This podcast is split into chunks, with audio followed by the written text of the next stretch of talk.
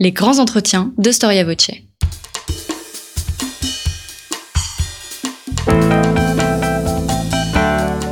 Une émission de la rédaction de Storia Voce.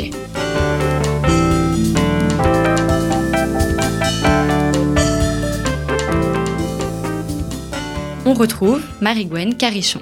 Chers auditeurs, bonjour et bienvenue sur Storia Voce pour une nouvelle émission de nos grands entretiens brandi comme un symbole de liberté, un élément majeur pour l'apaisement de la République face à une église hargneuse et antisémite, lieu de l'invention de la laïcité, l'histoire de la séparation de l'église et de l'État est souvent une légende nationale totalement réinventée qui peut d'ailleurs servir de support euh, assez facile aux arguments politiques. Mais vous le savez, chers auditeurs, l'histoire est compliquée, euh, complexe dans sa réalité et bien sûr périlleuse dans son écriture. Et c'est le cas lorsqu'on fait euh, l'histoire du début du XXe siècle. C'est une période qui est marquée euh, par les grands événements de la Troisième République, l'affaire Dreyfus, puis l'affaire des fiches, les tensions entre l'Église romaine et la République, la guerre scolaire, la colonisation et bien sûr la séparation de l'Église et de l'État dont on parle beaucoup aujourd'hui. Pour mieux comprendre euh, cet événement, qui souffre, comme je le disais, de beaucoup de clichés auxquels on en adjoint d'autres d'ailleurs sur la liberté de culte, la laïcité, je vous propose de retourner aux sources en découvrant le parcours d'une personnalité catholique de ce début du XXe siècle et de découvrir son attitude et son action face à cette séparation de l'Église et de l'État. Cet homme c'est Albert Demain. Nous recevons aujourd'hui Édouard Coquet, jeune enseignant-chercheur qui a publié son mémoire de master donc à la Sorbonne aux éditions du CERF sous le titre Albert Demain et la séparation de l'Église et de l'État 1904-1907 et il parle d'Albert Demain comme du soldat vaincu d'une cause invincible. Bonjour Edouard Coquet. Bonjour, merci pour votre invitation. Merci à vous d'avoir euh, répondu euh, à notre invitation. Et je, voudrais préciser que vous venez également de soutenir votre thèse de doctorat sur l'Église face à la France coloniale. Et donc votre projet, euh, votre premier projet de recherche, c'est donc une étude d'Albert Demain dans le contexte de la séparation de l'Église et de l'État. Albert Demain, c'est un homme politique qui est connu comme défenseur de l'Église, entre autres, mais également euh, pour son engagement pour la cause sociale, et il défend en particulier le pape. Il est également académicien, issu d'une famille euh, de la noblesse, né en Seine-et-Marne en 1841. En février 1841, euh, nous sommes donc dans l'année, dans une année anniversaire de sa naissance, et il meurt à Bordeaux en 1900. 14. Mais Albert Demain, c'est également un militaire. Quand est-ce qu'il s'engage dans l'armée et qu'est-ce qui motive? Est-ce que finalement c'est le parcours classique euh, d'un euh, héritier d'une famille comme euh, les Demain alors euh, Albert Demain, oui, en effet, c'est d'abord un, militaire. Euh, il sent, oui, a un parcours classique pour s'engager dans, l'armée. Donc euh, il fait Saint-Cyr et s'engage comme, comme officier. il va sur les théâtres d'opération de l'époque, notamment l'Algérie. Et en fait, c'est à la suite de son engagement politique qu'il va être amené à démissionner de l'armée parce que sa hiérarchie a commencé à un certain moment à trouver que c'était incompatible. Donc il y a toute une première partie de sa vie, euh, jusqu'à ce qu'il ait environ 30 ans, euh, où il est euh, officier, et assez rapidement, il abandonne cette carrière pour s'engager pleinement en politique. Alors, quand est-ce qu'il s'engage en politique et par quoi il commence Alors, il s'engage en, politique, euh, il s'engage d'abord euh, euh, dans, le domaine de ce qu'on appelle le catholicisme social, hein, c'est-à-dire de, ce courant du, catholicisme qui, face au développement du monde ouvrier dans le contexte de la révolution industrielle, va vouloir améliorer les conditions de vie des ouvriers. Hein, on a, plusieurs euh, euh, grands noms du catholicisme social et Albert Demain en est euh, assurément un. Et donc il va s'engager pour les ouvriers, d'abord les ouvriers parisiens. En, 1871, il va refonder une œuvre de, soutien aux ouvriers parisiens qui s'appelle l'œuvre des cercles catholiques ouvriers, à Montparnasse d'ailleurs.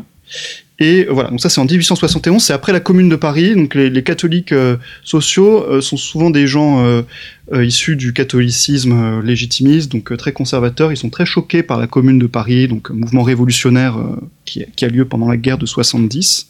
Et donc c'est à cette occasion qu'il se dit il faut, faire quelque chose pour les, pour les ouvriers, les, les, arracher à la révolution. Voilà. Et donc à partir de là, il s'engage dans cette œuvre euh, euh, sociale, et c'est seulement par la suite hein, qu'il va euh, devenir euh, député. Hein. il est élu euh, député en, dans le Morbihan euh, à partir des années euh, 1880. Voilà, il se, il, et puis il est député. Alors, je refais pas tout, tout l'historique parce que c'est un peu fastidieux, mais il, perd une ou deux fois. Mais globalement, il, est député euh, pendant pendant 25-30 ans sans, sans discontinuer euh, jusqu'à jusqu'à sa mort dans le dans le Morbihan où, où il a ses, ses, attaches. Alors vous avez parlé de vous avez parlé de légitimisme, vous avez parlé de catholicisme social. Est-ce que vous pourriez nous expliquer comment se partagent les catholiques à l'époque? Parce qu'on a tendance à, à imaginer une grosse masse informe, mais en fait il y a des vraies divergences euh, d'idéologie, notamment par exemple entre les, les légitimistes et les orléanistes comment ça se dessine euh, dans le spectre politique alors, euh, la différence entre légitimisme et orléanisme, c'est plutôt sur le plan euh, politique, hein, c'est-à-dire que c'est une, différence, c'est une différence au sein du courant qu'on va appeler monarchiste. Donc, c'est la, la, la, droite et à cette époque encore quasiment intégralement monarchiste, hein, et elle, se partage entre ceux qui vont rejeter quasiment intégralement l'héritage de la Révolution française, le, libéralisme, et euh, rêver à une sorte de, d'ancien régime un peu fantasmé. Donc ça, ce sont les légitimistes. Donc ils, ils se il, il, revendique de la branche légitime euh, de la famille de France, enfin des, Bourbons, avec le, comte de Chambord. Bon, voilà, donc il ça, se, fixe sur un, une querelle dynastique. Et puis de l'autre côté, on a les orléanistes, euh, donc qui eux vont être certes favorables à une monarchie, mais favorables aussi aux acquis de la Révolution, euh, notamment le libéralisme, les libertés individuelles, le libéralisme économique, etc. Et eux, dans cette querelle dynastique, ils vont prendre parti pour la famille d'Orléans, et c'est-à-dire pour les descendants de Louis-Philippe, voilà, le libéral. Et au sein du catholicisme, à cette époque, on, a plutôt, on fait plutôt une différence entre ceux qu'on va appeler les intransigeants, qui sont, comme euh, leur nom l'indique, pour un catholicisme vraiment, euh, qu'on appellera un peu plus tard un catholicisme intégral, euh, et qui est souvent intrinsèquement lié au légitimisme sur le plan politique, hein, qui fait peu jusqu'aux années 1890 la différence entre l'engagement politique et l'engagement catholique, et est apparu à, à, au milieu du, du 19e siècle, un catholicisme qu'on va appeler un catholicisme libéral, euh, avec notamment la, figure de Montalembert, euh, qui, est, euh, qui est assez bien implanté dans les milieux intellectuels et qui va essayer de penser un catholicisme, un, un, combat catholique plus indépendant du combat politique. Mais à l'époque d'Albert Demain, euh, dans la deuxième moitié du 19e siècle, le catholicisme libéral a un peu du, plomb dans l'aile et le catholicisme intransigeant est vraiment la mouvance qui est euh, de plus en plus, euh, de plus en plus importante au sein du, du, catholicisme français. Et donc là, vous nous avez parlé d'un rapport à la Révolution, rejet de la Révolution et de ses conséquences ou tentative d'adaptation à la société, même si elle est issue de cette Révolution française, mais c'est également un rapport au pape oui, alors c'est un rapport au pape, puisque l'intransigeantisme est euh, très, euh, euh, très lié en effet à la, figure du pape et à la victoire de ce qu'on appelle l'ultramontanisme. Alors ça fait beaucoup de mots en isme. Mais l'ultramontanisme, donc comme, le, nom indique que c'est un, attachement à ce qui se passe de l'autre côté des montagnes, c'est de l'autre côté des Alpes, c'est-à-dire Rome, et on a une, une, montée en puissance de la figure du pape au cours du 19e siècle, euh, grâce aux nouveaux moyens de communication, possibilité de pèlerinage à Rome, à la diffusion du portrait du pape, des écrits du pape, et puis surtout euh, grâce à la perte du pouvoir temporel du pape, qui, en, à, l'issue de la guerre de 70, va perdre ce qui lui restait de pouvoir temporel, la souveraineté sur la ville de Rome, qui était maintenue par euh, l'armée de Napoléon III, donc qui est vaincu en 70, qui se retire. Et donc le pape est depuis voilà, cantonné au Vatican et il n'a plus ce qu'on appelle le pouvoir temporel plus de, souveraineté sur les États pontificaux au centre de l'Italie. Et donc il n'a plus qu'un pouvoir spirituel, et paradoxalement, en fait, ça va augmenter la, puissance du pape d'un point de vue universel, et le catholicisme va euh, se, se, réorganiser autour de cette figure centrale du, pape, et le, voilà, l'intransigeantisme catholique euh, est très, est très lié aussi à cette, à cette figure du, pape. Euh, et donc Albert Demain, en effet, est un, est un grand défenseur du, du pape. Voilà. Et ça n'empêche pas lui de s'engager en politique mais il est euh, néanmoins plutôt légitimiste de formation, c'est ça? Voilà, il est légitimiste, euh, il est légitimiste, pardon, de, de, oui, d'arrière-plan politique et culturel, hein, comme une grande famille l'aristocratie française, etc. Non, ça, ça, ça, ne, ça ne, ne, dérange pas du tout. En fait, la, majeure partie de la, de la droite à cette époque est euh, monarchiste. C'est une bonne partie est légitimiste. Hein, et il faut comprendre qu'au moment de, de, la fin de la guerre de 70, eh bien, euh, la, question, donc c'est le, Second Empire qui, explose, et la question de savoir quel régime politique va euh, euh advenir est vraiment ouverte. D'ailleurs, les, les, les, lois constitutionnelles, il n'y a pas vraiment une constitution de la Troisième République, qui est le régime qui advient, il n'y a que des lois constitutionnelles qui laissent la possibilité en fait d'un rétablissement de la monarchie. Euh, on pourrait très bien changer la figure du président de la République en roi et on aurait une monarchie constitutionnelle, ça marcherait très bien parce que on, ne savait pas, euh, la, question du régime était ouverte. Donc il y avait une forte, euh, voilà, une forte droite monarchiste y compris légitimiste. Et d'ailleurs, c'est elle, cette droite-là, qui gagne les premières élections euh, au, tout début de la, de la Troisième euh, République. Et donc, on va avoir toute une première partie de la Troisième République jusqu'à la fin des années 70, 1870, où euh, la République va être gouvernée par des monarchistes. Et donc, c'est que progressivement que les républicains vont prendre du terrain et et, et prendre le, pouvoir avec ensuite des figures importantes comme Jules Ferry. Pour les républicains, le problème, c'est l'influence de l'Église, le cléricalisme. Pour Albert Demain, le problème, c'est le cléricalisme ou c'est euh, le rejet de l'Église? Comment est-ce qu'il conçoit ses combats et est-ce qu'il subordonne finalement toute son action à l'influence du pape? Il subordonne, pardon. Euh, alors pour les républicains, en effet, hein, euh, il y a eu une sorte d'alliance qui s'est nouée au moment de, la, restauration, donc euh, des, les rois euh, euh, Bourbon, Louis XVIII, Charles X, puis ensuite même dans une moindre mesure Louis-Philippe, une alliance qui s'est nouée à ce moment-là, qui s'est confirmée sous le Second Empire entre l'Église et l'État. Et en effet, sous le Second Empire, la gauche s'est unie. Hein, il y avait une, opposition de gauche qui a pris de plus en plus d'importance, même si elle était un peu muselée sous le Second Empire. Dans les années euh, 1860, elle s'est unie autour de la question de, de l'anticléricalisme. Hein.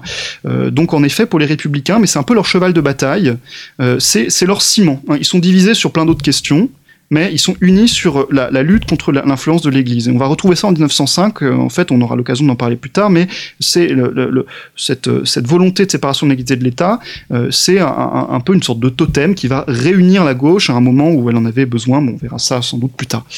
Euh, Albert Demain, lui, euh, le cléricalisme, enfin, c'est pas, vraiment un concept qui l'intéresse. Lui, ce qui, lui importe, c'est euh, euh, le, rétablissement d'une sorte de société euh, qui, respecte les hiérarchies naturelles, le fonctionnement naturel, enfin ce qu'il estime hein, être le fonctionnement naturel d'une société, notamment avec, il, aime bien défendre les, corporations de métiers, donc voilà, c'est une, une, idéologie traditionnaliste à l'époque qui, qui, reprend des, des, éléments de l'ancien régime qui sont euh, opposés à, à, une société euh, atomisée, individualisée, euh, qui est dans leurs yeux la société de, la Révolution. Donc c'est ça qui l'intéresse lui. Euh, alors certes, il défend le pape, mais je suis pas sûr que sur le plan politique, ce soit la figure du pape qui soit la, plus importante. C'est plutôt euh, euh, l'importance du catholicisme en général, hein, comme comme ciment d'une société. Alors pour autant, Albert Demain est, vraiment un, catholique convaincu. Hein. C'est pas euh, sa défense du catholicisme, c'est pas la défense de juste d'un élément qui devrait permettre un ordre social. Enfin, il est vraiment un catholique convaincu. Euh, en politique, le pape me semble pas que ce soit son, euh, en ce qui concerne la France, son, problème. Par contre, hein, et c'est une chose que j'ai aussi, euh, que j'aurais pu dire tout à l'heure au sujet de l'intransigeantisme, euh, les, intransigeants et les légitimistes, hein, qui sont, les mêmes un petit peu, eh bien, vont euh, défendre le pape, mais du point de vue de la conservation du pouvoir temporel du pape. Hein. C'est une des choses qui va unir la droite conservatrice française, c'est que le pape progressivement au fur et à mesure que l'unité italienne se réalise, donc dans les années 1860 euh, et puis ensuite après 1870, le pape perd progressivement son pouvoir temporel et euh, les catholiques français, euh, comme ceux d'autres pays d'ailleurs, mais beaucoup français vont s'engager en parole, en publication et même parfois en armes comme volontaires pour défendre le pape. Donc ça, la figure du pape, elle, elle est importante, mais pas tant pour la France que pour que, pour son, son, pouvoir temporel en Italie. et donc Albert Demain va faire partie de ce mouvement-là. Vous parlez de la, défense du pape, euh, le, milieu catholique, vous l'exprimez très bien, euh, c'est une mosaïque euh, avec plusieurs manières de concevoir l'Église, la France et, le rapport entre le spirituel et le temporel. Lui, il dit son adhésion notamment aux encycliques de Pie IX qui condamnent le modernisme. et ensuite, il va soutenir Léon XIII pendant donc, cette période du ralliement. Donc je, je, précise, le ralliement euh, euh, survient euh, dans les années 90 dans un climat d'apaisement où Léon XIII incite les catholiques à s'adapter au pouvoir en place et le symbole de ce ralliement, c'est le, fameux toast d'Alger de Monseigneur Lavigerie, donc face à des officiers de marine. Donc on imagine que c'est cet héritage, en fait, c'est ces familles très très conservatrices, très légitimistes qui se retrouvent face à un de leurs évêques qui leur dit maintenant prenez sur vous et essayez de vous, de vous adapter. Et qu'est-ce que ça provoque ce ralliement chez les catholiques? On, peut imaginer que ça, ça ébranle beaucoup de, de, convictions.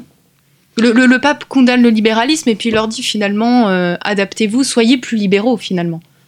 Alors oui, c'est une, question importante. Albert Demain, euh, on, le connaît euh, bon, d'une part pour son œuvre au sein du catholicisme social et puis aussi peut-être même surtout parce que c'est une des grandes figures du ralliement. Hein, euh, d'autant plus que, euh, je vais développer, mais euh, le, ralliement a été relativement mal reçu et à part quelques grandes figures comme Albert Demain, il y a peu de personnes qui ont obéi au pape. Alors le ralliement, en effet, donc c'est une, époque où on est dans une époque donc au début des années 1890 où après donc un fort épisode d'anticléricalisme marqué notamment par les lois scolaires de Jules Ferry et puis d'autres lois qui vont laïciser euh, le pays, hein, faire disparaître les, signes et la, présence du religieux dans l'espace public, eh bien après cette période, on en arrive à une période d'apaisement, avec l'apparition de républicains modérés, pour qui la question religieuse est plus très importante.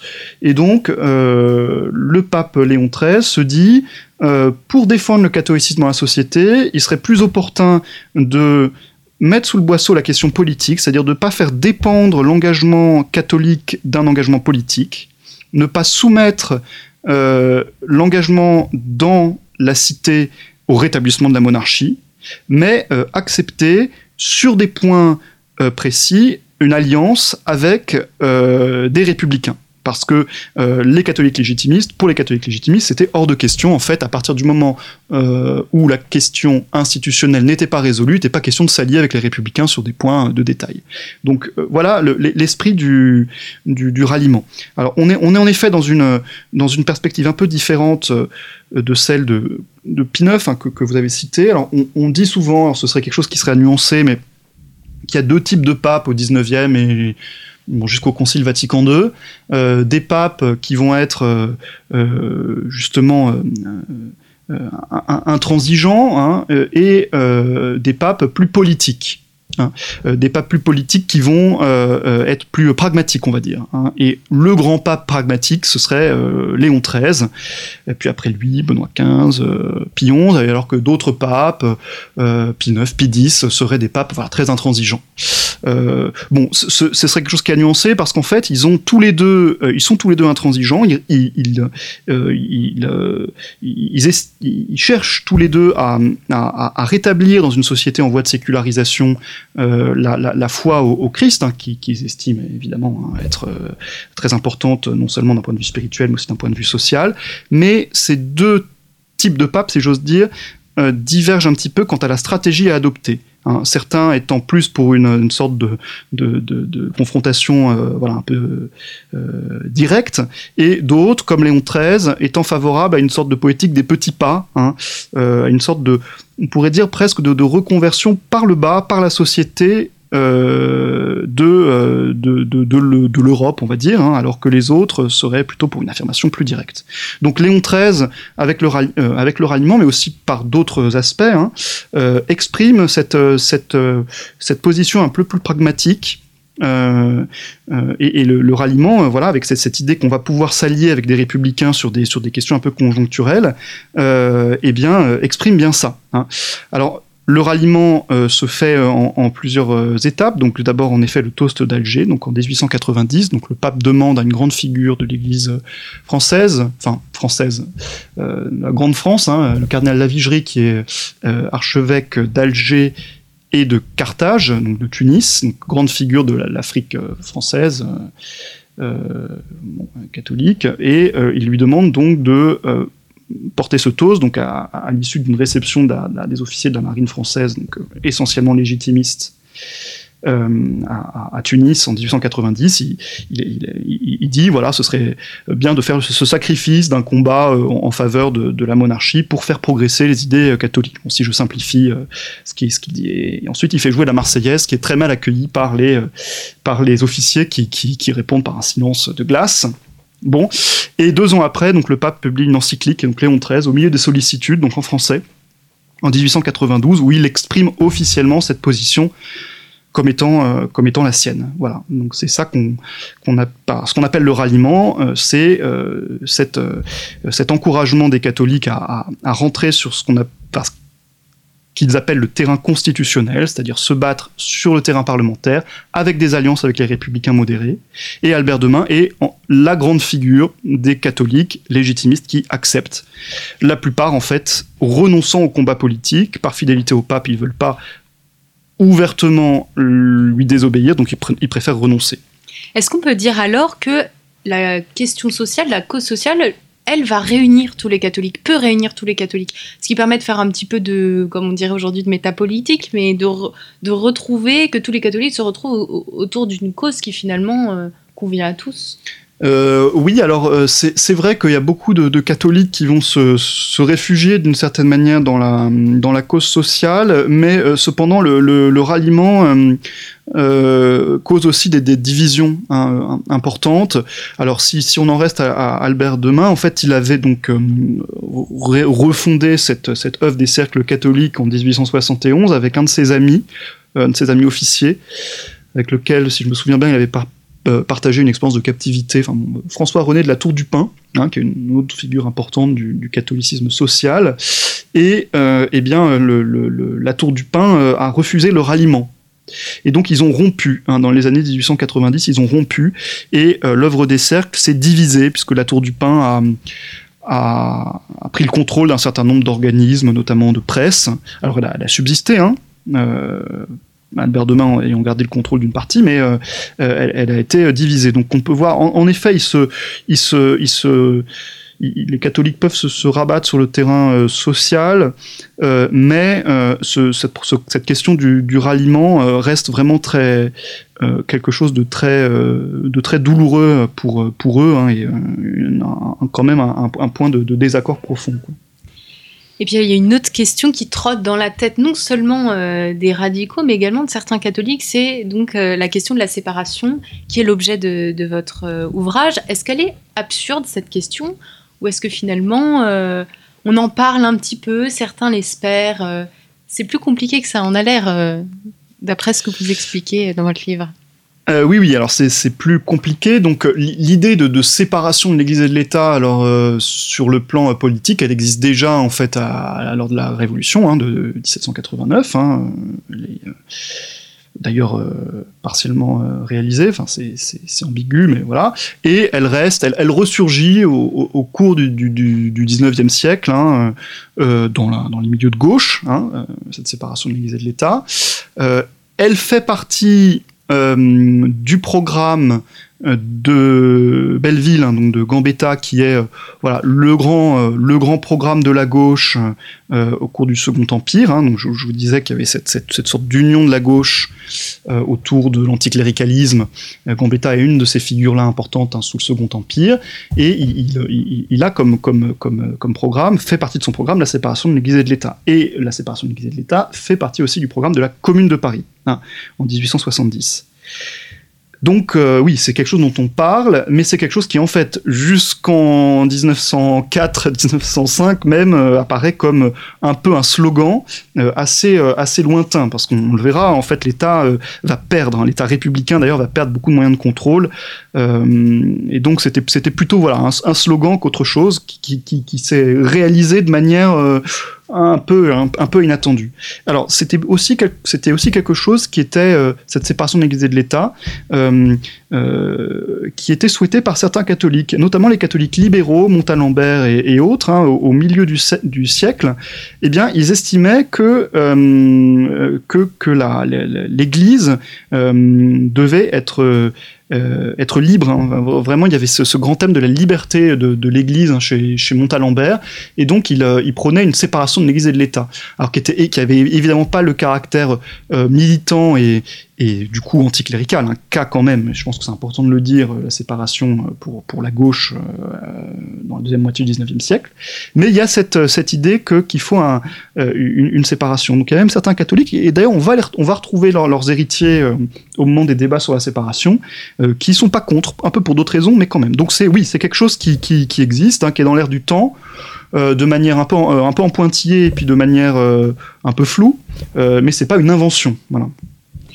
Quelle est la première fois, par rapport aux archives que vous avez consultées, notamment les carnets et la correspondance, la première fois que Albert Demain s'exprime sur cette séparation et qu'est-ce qu'il craint avant tout, si vous avez souvenir?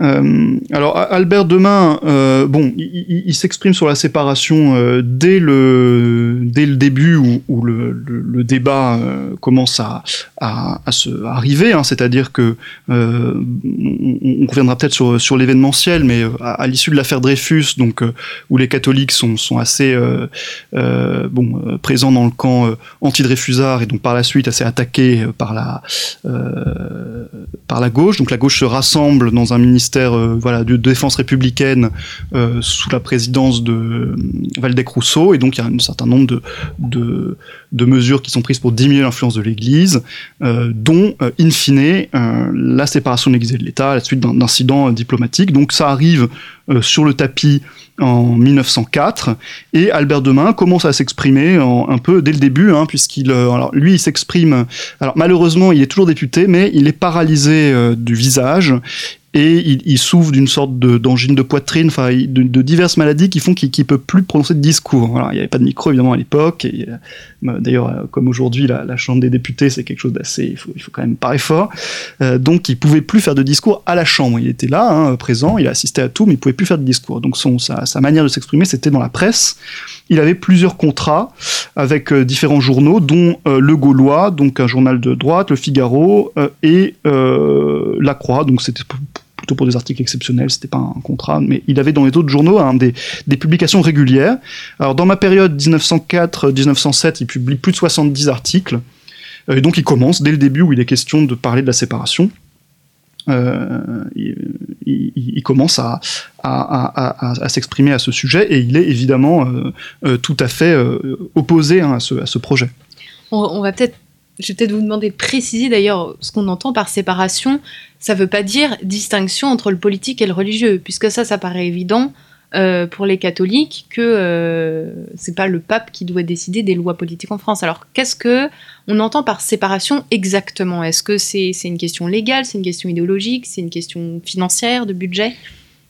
Alors c'est une vaste question en fait qui n'est pas résolue. Euh bon, à l'époque, et je, pense pas vraiment aujourd'hui non plus, euh, il y, a, une différence euh, un peu, on va dire, entre euh, le, texte, hein, donc la lettre, on va dire, de la loi, et son esprit. Bon, ce qui est classique en droit, hein, mais et encore l'esprit de la loi, donc tel qu'il a été voulu par les législateurs, c'est bien difficile d'en donner une, une, interprétation univoque. Alors, la lettre du texte, la séparation, euh, ça sépare ça, ça, ça, sépare, ça, ça laïcise, on va dire, euh, ça, non pardon, ça, ça privatise le, fonctionnement institutionnel de l'Église, hein, qui depuis le Concordat de, 1900, de 1801 euh, fonctionnait euh, en régime de droit public, avec ce qu'on appelle des établissements publics du culte, donc le Concordat 1801 signé par euh, Napoléon euh, à l'époque du consulat avec le pape Pie VII, euh, donc rétablissement du, culte en France après la rupture révolutionnaire, et donc on fonde ces établissements publics du culte, donc une paroisse, c'est un établissement public du culte, un séminaire, un diocèse, etc. Bon, ce sont des établissements publics qui fonctionnent selon les règles de la comptabilité publique, certifiés par l'État. les ministres du culte sont réputés remplir une mission de service public, donc ils sont payés par l'État comme des fonctionnaires, il y a un budget des cultes, etc. Donc un, culte qui, fonctionne selon les règles du service public. Et euh, le, la séparation de l'Église et de l'État, c'est faire passer ce fonctionnement-là euh, sur un mode privé, euh, et plus précisément un mode associatif. En fait, quatre ans avant avait été votée la loi de 1901 qui libéralisait la formation d'associations. Et donc la loi de 1905 va mettre en place un régime spécial d'association, donc dérogatoire euh, par rapport à l'association de loi de 1901, mais fondée sur la loi de 1901, qui sont des associations cultuelles. Et donc l'idée, c'était que chacun des établissements publics du culte, hein, de tous les cultes, pas seulement catholique, mais devait se transformer en association culturelle. Donc, euh, euh, un établissement public du culte paroisse devenait une association culturelle paroissiale, un diocèse devenait une association culturelle diocésaine, etc., etc. Euh, donc on fait, on fait passer sur le modèle du droit privé. Il n'y a plus euh, cette certification des comptes euh, par, euh, voilà, par le, l'État. Et puis chose donc bien connue généralement, c'est que du coup les, prêtres perdent euh, leur euh, statut de euh, d'agents de, de, de, service public, enfin c'est rapide de dire ça, mais donc ils perdent leur rémunération. Hein.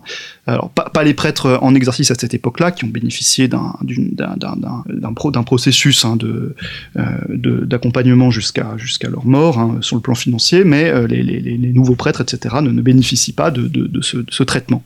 Donc voilà, le, texte de la loi, c'est ça. Bon, après, il y a d'autres choses, hein, sur les biens, euh, sur la police des cultes, etc. Mais voilà, le texte de la loi, c'est, en fait, euh, comme le dit, me semble-t-il, Émile Poula, qui est un des grands spécialistes de la loi 1905, que je ne peux que renvoyer les, auditeurs, euh, eh bien, euh, la loi 1905, c'est la séparation entre deux temporels, c'est-à-dire d'un côté euh, temporel au sens de, l'organisation. Enfin, voilà, c'est la, la séparation entre deux institutions, vraiment sur le plan matériel. D'un côté, l'État qui fonctionne selon les règles publiques, et d'un autre côté, l'Église qui va désormais fonctionner selon les règles privées.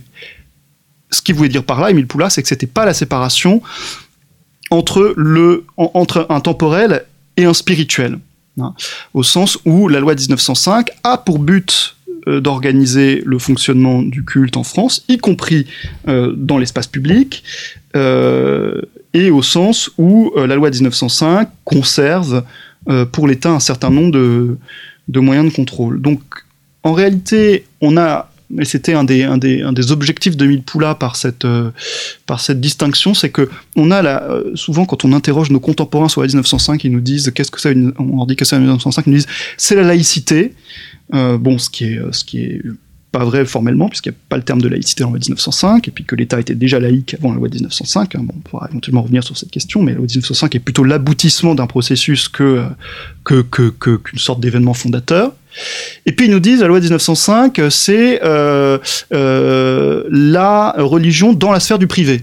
Ben ça, la loi 1905 ne dit absolument pas ça. Hein. Euh, elle dit euh, c'est l'organisation de l'Église sur le plan juridique et dans la sphère du privé, certes, mais euh, elle ne dit pas que euh, la religion doit se cantonner à la sphère privée. Au contraire, elle organise la, religion, l'exercice du culte, hein, y compris dans le domaine Alors, par contre, euh, donc ça c'était pour la lettre de la loi. Donc en fait quelque chose d'assez minimal. La loi 1905, elle dit, elle dit pas grand chose, uniquement sur un point assez euh, voilà juridique, assez technique. Hein. C'est vraiment pas une loi qui, donne des, des, grandes envolées euh, euh, juridiques ou voilà qui, le, la lit. Hein. C'est pas très intéressant, mais euh, alors, par contre, sur l'esprit de la loi, c'est vrai que là, euh, eh bien, euh, euh, vous avez en effet, selon le, spectre politique, des gens qui sont plus ou moins radicaux sur la charge symbolique qu'ils vont mettre derrière la loi de 1905. Hein. quasiment tous les républicains ou les radicaux, les gens de gauche, l'inscrivent quand même dans un combat anticlérical. Et pour beaucoup, cette loi 1905, elle a quand même la valeur symbolique d'une forme de divorce entre l'Église et l'État, le concordat de 1801 étant lu un petit peu comme une sorte de mariage qu'il s'agirait de, briser. Euh, certains, euh, comme vous avez fait allusion, euh, vont voir les catholiques comme des sortes d'infiltrés d'un pouvoir étranger qui serait le pape et donc vont vouloir lutter contre le pouvoir du pape sur l'église de France. Alors ceux-là, ils étaient quand même pas très doués parce que finalement la loi de 1905, elle a donné plus de pouvoir au pape qu'il n'en avait auparavant sur l'église de France. Mais bon voilà, il y, a, y, a, quand même une grande différence entre la lettre, hein, le, texte et euh, l'esprit. Et en fait, ce qu'on a surtout en tête, c'est l'esprit. Voilà, jusqu'à aujourd'hui, la loi 1905 a une connotation en termes de séparation de l'Église et de l'État, de cantonnement de, du religieux dans, l'espace privé, euh, qui dépasse très largement euh, son texte. Mais c'était déjà le cas à l'époque en fait, et c'est pour ça que c'est une loi un peu mythique, c'est que déjà à l'époque, elle, excédait beaucoup en termes d'esprit, en termes d'interprétation, le texte de la loi. Alors il y a eu des, révoltes. Alors peut-être dès, euh, dès 1900, vous avez parlé euh, euh, rapidement de toutes ces lois sur les cultuels qui posent énormément de questions sur aussi par rapport à la hiérarchie de l'Église. Et, et, Albert Demain, lui, recommande une révolte plus ou moins pacifique. Alors, les catholiques, comment ils réagissent face à cette loi, puisque ça fait quand même du bruit? Est-ce que le clergé entraîne les foules? Comment ça se passe concrètement? Alors l'épisode, en effet, euh, un peu de, révolte qu'on a en tête quand on parle de 1905, et c'est généralement quand on met des, images, par exemple celle qui est sur la couverture de mon livre, euh, sur la 1905, euh, de, violence, ce sont des images qui se réfèrent à ce qu'on appelle la querelle des inventaires. Alors les inventaires, il s'agit d'inventorier quoi? Alors il s'agit d'inventorier dans les églises les euh, objets du culte, hein, qui pouvaient être d'ailleurs parfois assez précieux, et euh, dont la, jouissance, d'après la loi, devait être remise aux associations cultuelles. Ces objets du culte, comme les églises d'ailleurs, ils appartiennent, depuis le Concordat, et bon, ils appartiennent à l'État. Hein. Donc il s'agissait d'en faire l'inventaire pour être sûr de ce dont on allait confier la jouissance à ces nouvelles associations, qui à l'époque n'étaient pas encore fondées. Hein. D'ailleurs, elles sont fondées bien bien plus tard, puisque les catholiques vont refuser de le faire. Euh, mais donc il s'agissait d'inventorier ces objets qu'on allait euh, euh, donner à ces associations. Alors ça pouvait être, par exemple, c'est ça qui a posé problème, ça pouvait être un, calice un peu précieux, ou bien un ciboire, hein, ce récipient dans lequel on, conserve les hosties consacrées dans le tabernacle, ou bien des ornements liturgiques, enfin voilà, des choses qui pouvaient être relativement précieuses, dont on allait faire l'inventaire. et ce qui a posé problème aux, catholique, enfin, euh, la, crispation s'est faite autour de euh, l'ouverture des tabernacles. C'est-à-dire que pour mener l'inventaire euh, à son terme, il fallait ouvrir le tabernacle, donc un, quelque chose une petite armoire dans l'église tout à fait sacrée pour les catholiques puisqu'ils conservaient l'hostie qui est pour eux le corps du Christ. Donc les agents de l'enregistrement devaient regarder à l'intérieur pour voir quels objets liturgiques s'y trouvaient. Bon. Alors, quelques catholiques, un, certains catholiques euh, militants, un peu, on pourrait dire euh, aujourd'hui pour simplifier, euh, d'extrême droite, notamment proche de l'action française, ou bien de mouvements militants plus modérés, comme le Sillon de Marc Sangnier, ont euh, un peu créé des, des, des, esclandres, des manifestations, d'abord à Paris, euh, donc euh, dans les, premières semaines de cette querelle des inventaires. Donc, la loi de 1905, elle est votée en, décembre 1905, et la querelle des inventaires, elle se développe à partir de février. Donc à partir de février, il y a des, donc, des décrets d'application qui sont pris et qui ordonnent les inventaires. Ils ne sont pas prévus dans la loi, mais dans les décrets d'application de la loi. Euh, et donc à Paris, euh, dans certaines églises, euh, Saint-Pierre-du-Gros-Caillou, Sainte-Clotilde, Bon, on a des, militants, donc qui sont pas forcément des paroissiens, qui viennent empêcher les agents de l'enregistrement de se rendre dans les églises pour faire cet inventaire. Hein. Euh, et donc ils créent des, enfin ils font des manifestations dans les églises, ils les empêchent d'entrer. Donc on a des scènes, euh, des scènes violentes, voilà, où euh, les pompiers tailladent à la hache les portes et, et ensuite font jouer la, la, lance à incendie dans l'église pour écarter les gens. Enfin voilà, des choses comme ça. Bon. Alors ça, ça, surprend un petit peu le clergé, qui n'est pas du tout euh, derrière euh, tout ça. Hein. Euh, l'épiscopat, d'ailleurs, est plutôt pour une forme de conciliation. Albert Demain, lui, en fait, il est aussi un peu un acteur direct parce qu'il est président du conseil de fabrique. C'est-à-dire, on dirait un peu aujourd'hui... il est un peu l'économe de la paroisse, de sa paroisse, qui est euh, Saint-Pierre du Gros Caillou, enfin une, paroisse du, 8e, euh, bon, une paroisse du, 8e où il habite. Et euh, donc, voyant ce qui se passe à Sainte-Clotilde et, autres, il va décider de mettre en place une forme de résistance dans sa paroisse. Hein. Euh, donc pas violente comme ça, mais euh, une forme de ce qu'on appelle une résistance passive, c'est-à-dire de non-coopération.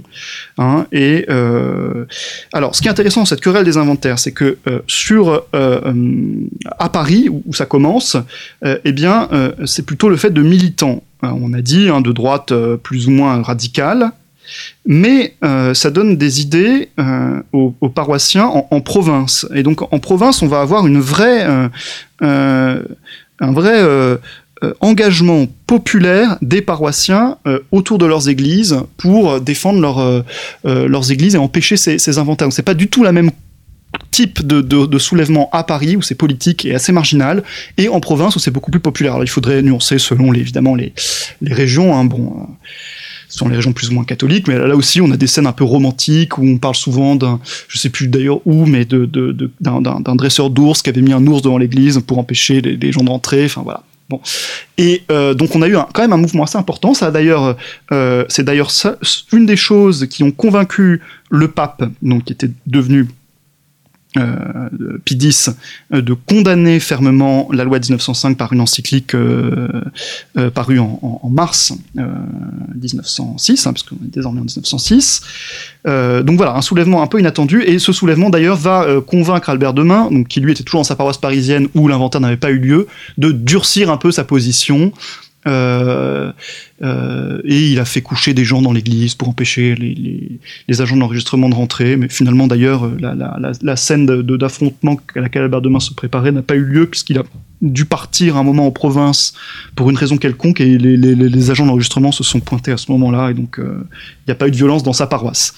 Euh, mais en tout cas, voilà, ce qu'il faut retenir, c'est une des scènes de, de, de révolte militante à Paris, euh, populaires en, province qui ont surpris le clergé et qui ont été un des éléments qui a convaincu Pidis de réagir en condamnant la loi. Albert Demain, lui, c'est une des grandes voix à la Chambre, avec euh, Grousseau et Le Roll notamment, euh, qui condamne euh, la séparation.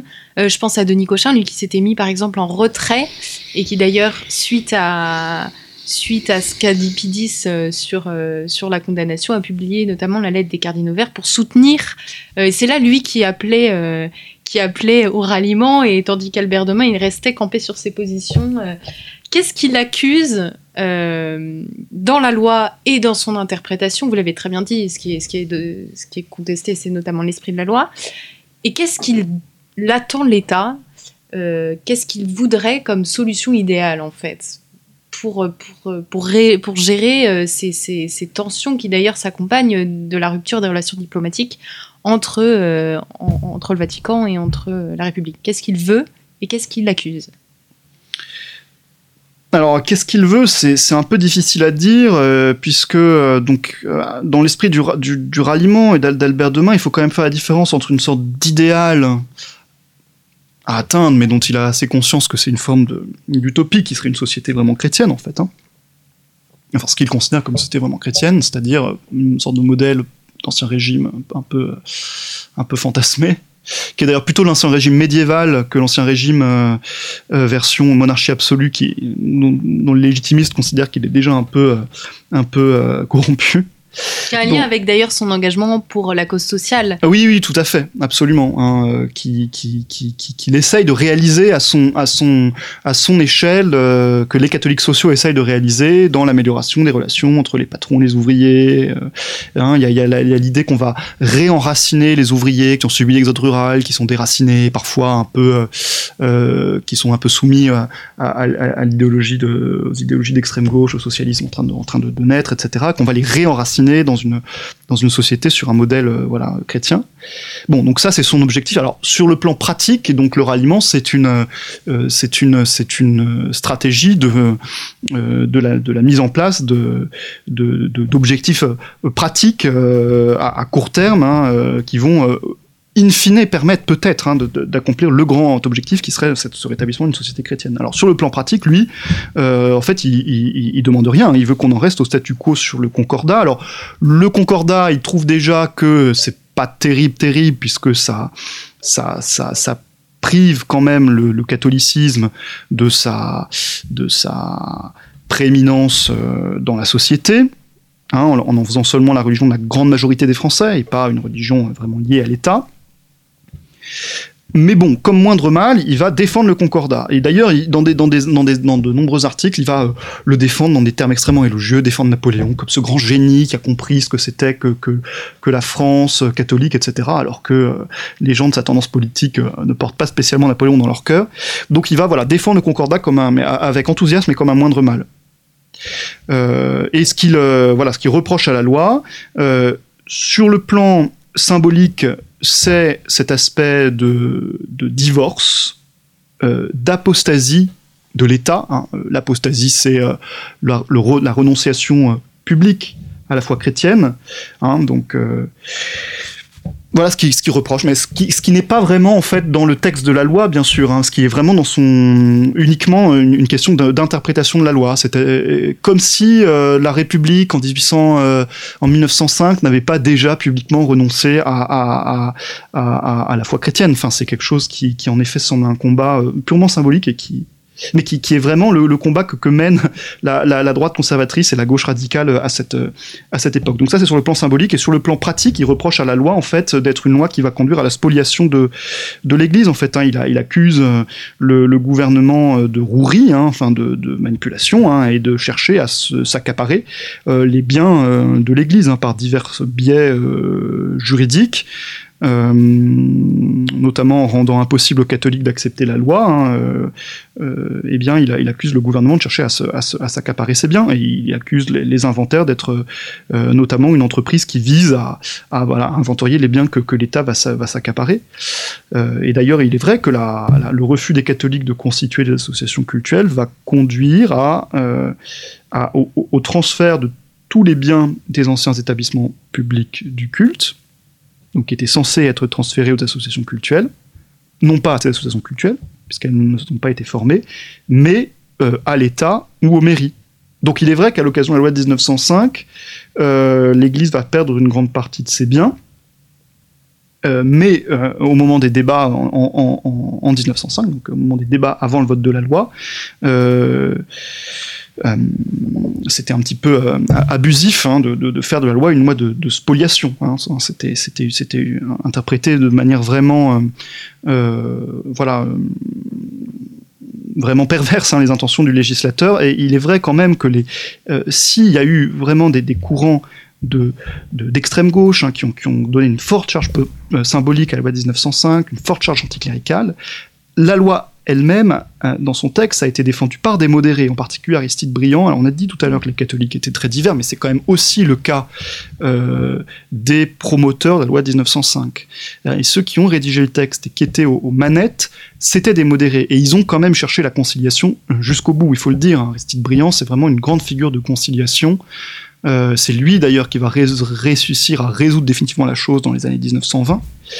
Euh, donc, Albert Demain a vraiment prêté à ces gens qui, euh, voilà, qui, qui, qui, étaient des modérés, qui étaient euh, sincèrement favorables à une, conciliation et à une séparation, on va dire, pacifique. il leur a prêté des, intentions bien plus, bien plus offensives qu'ils n'avaient. Est-ce que dans vos lectures des correspondances, vous avez remarqué est-ce qu'il entretient des liens réguliers avec le clergé et avec l'Église euh, au sujet de la séparation? Est-ce qu'il essaye d'influencer tel ou tel euh, évêque, euh, de donner son avis au pape pour essayer d'étendre un petit peu sa vision des choses? Il a l'air d'être quand même assez, assez convaincu et assez presque un petit peu idéologue. Oui, oui, c'est vrai. Il a sa ligne hein, dont il est persuadé, vraiment persuadé qu'elle est la bonne. Hein, que voilà, en fait, il, est vraiment persuadé euh, d'avoir, euh, et d'incarner, hein, toujours à, son, à cette époque, hein, euh, la bonne ligne dans le catholicisme français, la bonne parole de Léon XIII. Il, est vraiment tout à fait admiratif de Léon XIII, qu'il connaissait personnellement. Bon, et il, se sent beaucoup moins à l'aise avec Pidis, donc qui est arrivé en, en, en 1904, et donc il, euh, il va rencontrer Pidis aussi, c'est vraiment quelqu'un de très introduit. Et il est déçu de voir que Pidis ne partage pas euh, du tout, hein, selon lui, l'esprit du ralliement, euh, qu'il n'a pas du tout envie de favoriser cette forme de, d'alliance avec des modérés, euh, et qu'il est sur une position interprétée, à bon droit d'ailleurs, hein, comme beaucoup plus défensive.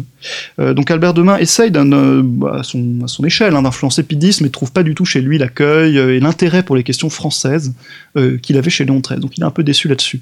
Alors il, il essaye aussi d'influencer le clergé français à, toutes les échelles. Hein, donc euh, il, euh, surtout à l'échelle de l'épiscopat. Hein, il connaît évidemment personnellement de, nombreux évêques, euh, notamment l'archevêque de Paris et puis d'autres hein, de, province. et il essaye de les, de les influencer, oui, tout à fait, de les influencer dans une, dans une direction qui serait plus radicale que celle qu'adopte l'épiscopat, qui est en fait tout de suite relativement modérée. Alors évidemment, sur le fond de la loi, ils sont quasiment tous hein, contre, hein. Euh, mais euh, euh, ils sont voilà, ils sont tous quasiment aussi, malgré cela, prêts à fonder des associations culturelles et à essayer de voir si on peut pas concilier le droit canonique et le droit public, donc les associations culturelles qui sont imposées désormais à l'Église, donc ils sont quasiment tous favorables à une conciliation. Et Albert Demain va essayer de les influencer dans le sens d'une réaction plus ferme. Euh, notamment au moment de la crise des inventaires. Euh, alors lui, donc, ce qui l'intéresse, c'est le diocèse de Paris, puisque c'est là qu'il a sa, paroisse et qu'il est responsable. Euh, donc il est face à un curé qui est très conciliant et à l'archevêque de Paris qui lui-même a fait circuler, donc enfin publier une circulaire pour ordonner aux prêtres de, en gros, d'accepter un inventaire contradictoire, hein, c'est-à-dire euh, en coopération avec les, agents de l'administration. Donc Albert Demain euh, va essayer euh, d'influencer à la fois son curé, qui trouve un peu mollasson, et puis l'archevêque, qui lui-même lui semble pas avoir pris la bonne décision. Voilà, donc il leur écrit beaucoup de lettres, il leur envoie, il envoie très régulièrement aux évêques ses articles, articles de presse, un article qui va aussi regrouper dans des livres qui va envoyer parfois à l'ensemble de l'épiscopat, hein, puis il va recevoir euh, en retour beaucoup de réponses. Hein. Donc c'est vrai que c'est quelqu'un qui euh, euh, reste très très en vue, hein, même s'il est un peu petit peu vieux. il a 64 ans, 1905, c'est un un petit peu âgé à l'époque, surtout qu'il est malade. Mais voilà, ça reste une, très grande figure quand même du catholicisme français, très respectée. Voilà, une influence qui diminue un peu à Rome, euh, mais qui reste importante, euh, importante quand même en, France, hein, notamment, euh, notamment au sein du clergé. Deux dernières questions. Quels sont ses amis à Albert Demain alors, quels sont ses amis? Donc, lui, bon, bah, ses, amis, c'est le camp des, des ralliés, voilà, qui a pas, vraiment le vent en poupe à cette époque, puisque l'affaire Dreyfus est le retour d'une voilà, d'un rapport très antagoniste entre les catholiques et la République avant. En fait, on, vraiment, on peut le dire, fait échouer le ralliement. Euh, donc ses amis, ce sont les, catholiques euh, ralliés. Et puis c'est donc un parti qui est un peu issu de ça, qui s'appelle l'Action libérale populaire, qui est dirigé à l'époque par quelqu'un qui s'appelle Jacques Piou. Euh, et donc ce parti essaye de faire vivre euh, à la Chambre des députés euh, l'esprit du ralliement, mais c'est un parti qui va évoluer de plus en plus vers, une, droite modérée, alors vraiment de manière tout à fait convaincue catholique, hein, mais voilà, de, plus en plus modérée. Donc Albert Demain n'est pas forcément toujours très, satisfait des, options de, Jacques Piou. donc ce sont vraiment ses amis. C'est là qu'il a son auditoire naturel, c'est là qu'il va faire euh, bah, son seul discours pendant la période, hein, lors d'un congrès de la LP, il va, de l'Action libérale populaire, il va donc prononcer un discours euh, sur la séparation, donc adressé à la jeune génération euh, qui va poursuivre son combat. Donc seul discours que son médecin l'autorise à, prononcer. Donc ça, c'est un peu ses continuateurs naturels, même si euh, il n'est pas d'accord avec tout, et même si les relations avec Jacques Pugh sont pas idéales. Il fait même à un moment une, attaque cardiaque après un, entretien avec Jacques Pugh, tellement il est euh, dépité de ses, de ses, de ses, euh, de ses orientations. Donc, mais Jacques Pugh, bon voilà, ça va plutôt être dans la période un peu suivante, hein, où il va avoir un peu plus d'importance. Et ses ennemis vous demandez qui étaient ses, amis.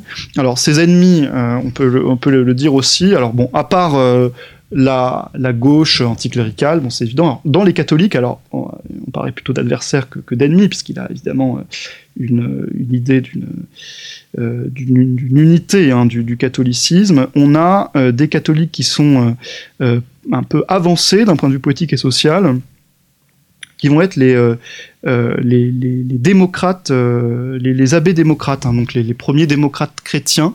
Donc c'est un peu les, c'est un peu, d'une certaine manière, c'est un peu les nouveaux catholiques sociaux, c'est-à-dire qu'ils viennent un peu du même bain. Hein. Jean-Marie Mayer a beaucoup étudié ça en montrant que c'était un peu des frères ennemis qui viennent du même bain, intéressés à la question sociale, etc.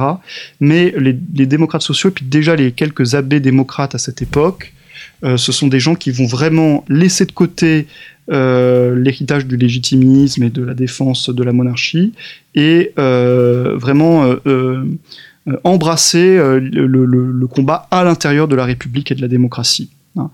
Et euh, on parle d'abbé démocrate puisque euh, ce courant à l'époque, et donc il en est à ses tout débuts, hein, il est incarné par un certain nombre donc, de prêtres qui sont députés, euh, dont le plus connu auquel Jean-Marie Mayer avait consacré pardon, sa thèse, c'est Jules Lemire, donc qui est un prêtre du nord de la France, qui est, illustré aussi par des œuvres sociales, donc qui était député, donc une grande figure. Et puis à l'époque d'Albert Demain, c'est surtout l'abbé Hippolyte Guéraud, qui est lui aussi député et qui va euh, euh, euh, admettre, hein, donc il y, a, un certain héritage hein, aussi du catholicisme libéral type Montalembert qui va euh, admettre, voire même encourager à une forme de séparation de l'Église et de l'État, à condition qu'elle soit respectueuse du catholicisme et que les catholiques y trouvent leur compte. Euh, et, donc euh, voilà, l'abbé Guéraud, pour Albert Demain, c'est le diable fait prêtre, donc qui, qui, qui, dit à la chambre en plus tout ce qu'il faut pas dire pour un catholique. Quoi. Et donc il se, il se, il s'écharpe par article de presse interposé.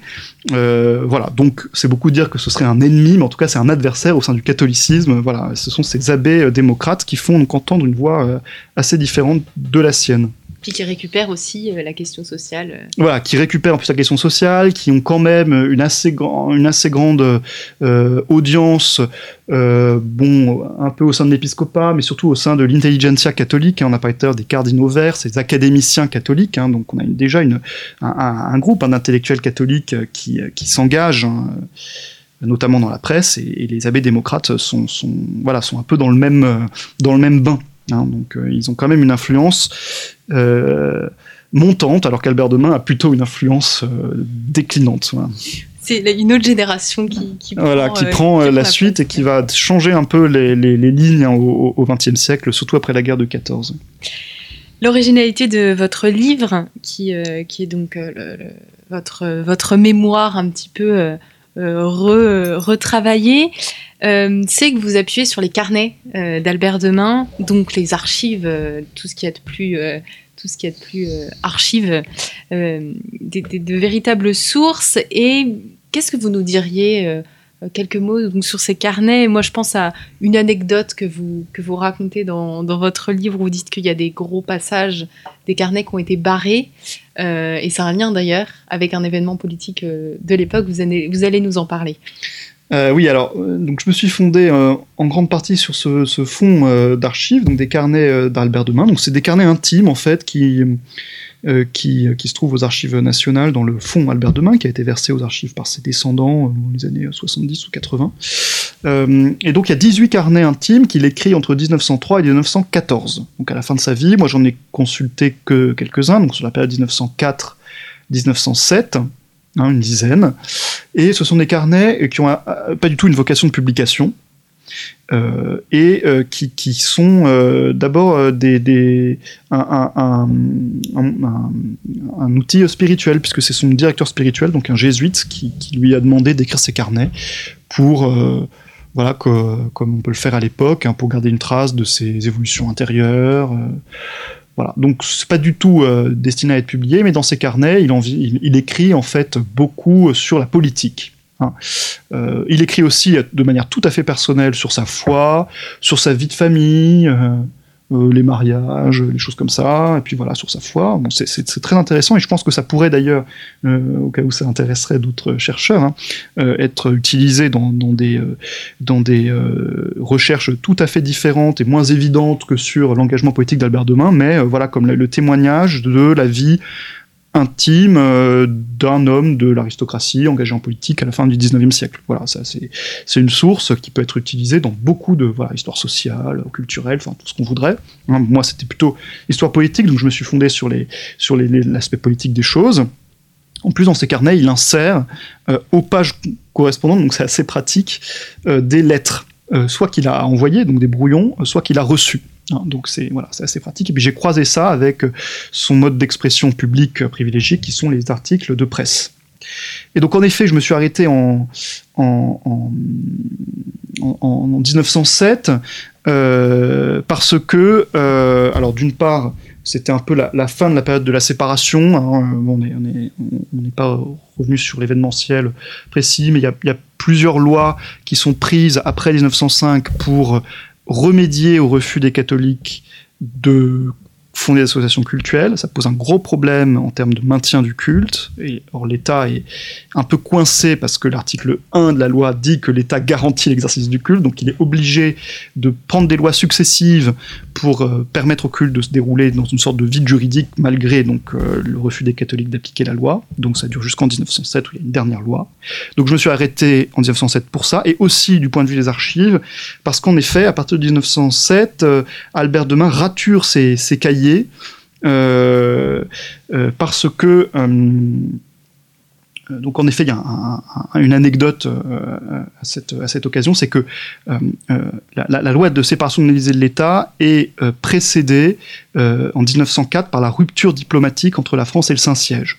À la suite d'un incident diplomatique sur une visite présidentielle au pape, eh bien, le gouvernement d'Émile Combes hein, euh, nom bien connu, euh, qui n'est pas le chef du gouvernement au moment de la loi de séparation, mais juste avant, au moment de la rupture diplomatique, eh le gouvernement d'Émile Combes va décider de euh, fermer son ambassade à Rome auprès du pape et, d'expulser le nonce apostolique, donc l'ambassadeur du pape en, France. Hein. Donc ça fait partie des événements conflictuels qui vont précéder la séparation de, l'Église et, de l'État. donc Émile Combes ayant une grande responsabilité là-dedans, même s'il ne n'est pas celui qui accomplit ce mouvement avec la, séparation. Et alors, euh, ce, qui, ce qui importe, c'est que ce nonce apostolique, ce dernier nonce apostolique euh, en, 1904, euh, eh bien, il, est donc chassé, enfin chassé, il s'en va puisque l'annonciature ferme, il n'y a plus de relations diplomatiques, et il laisse un certain nombre d'archives euh, euh, qui sont les archives diplomatiques. Donc elles sont quand même dans, elles ont quand même un statut, euh, un statut particulier puisqu'elles sont sous le, elles appartiennent, donc elles sont sous une forme d'immunité diplomatique, de secret diplomatique. Donc elles sont censées être comme des archives diplomatiques renvoyées à Rome, hein, parce qu'elles sont possession, comme toutes les archives diplomatiques, du gouvernement d'origine, hein, du représentant. Euh, or, ces archives ont connu une, certaine euh, aventure, tribulation, puisqu'elles ont été saisies par le gouvernement, qui les a, euh, qui en a partiellement pris connaissance, ou en tout cas, les, catholiques ont un peu monté en épingle cette saisie et affirmé que le gouvernement en avait, en avait pris connaissance, et donc ils ont accusé le gouvernement français de ne pas respecter l'immunité diplomatique, de ne pas respecter le pape, et donc Albert de qui était un peu, il faut bien le dire, quand même dans une, euh, dans une interprétation de la loi 1905, euh, enfin là, et même des événements qui ont précédé, comme vraiment d'une persécution contre les catholiques, euh, qui, qui, selon lui, allait devenir violente.